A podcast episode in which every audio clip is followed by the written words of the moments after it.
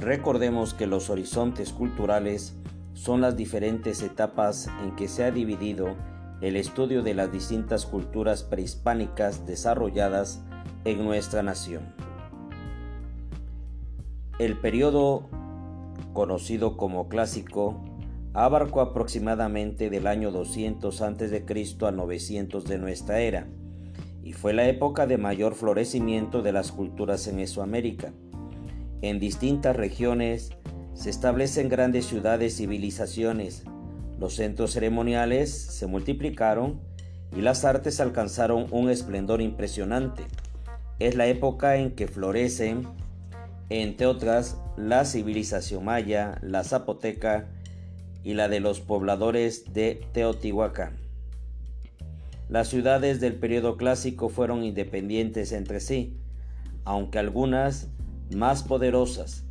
Dominaron territorios extensos y cobraron tributos a sus habitantes. En esta época la organización de la sociedad se volvió más complicada.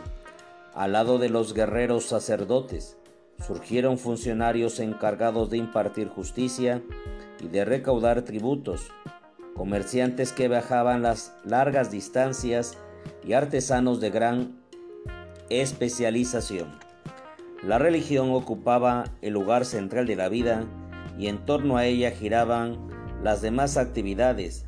Aumentó el número de las deidades y de las ceremonias realizadas en su honor, que con frecuencia incluían los sacrificios humanos.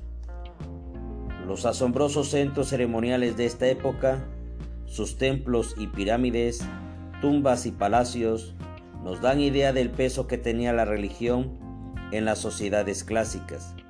Decenas de miles de hombres trabajaban durante años para construirlos. Se ocupaba a los más diestros artesanos y se consumían los materiales más preciados. Todo ese esfuerzo tenía como finalidad obtener el favor de las deidades que según las creencias de aquellos pueblos gobernaban la vida de los hombres y los ciclos de la naturaleza.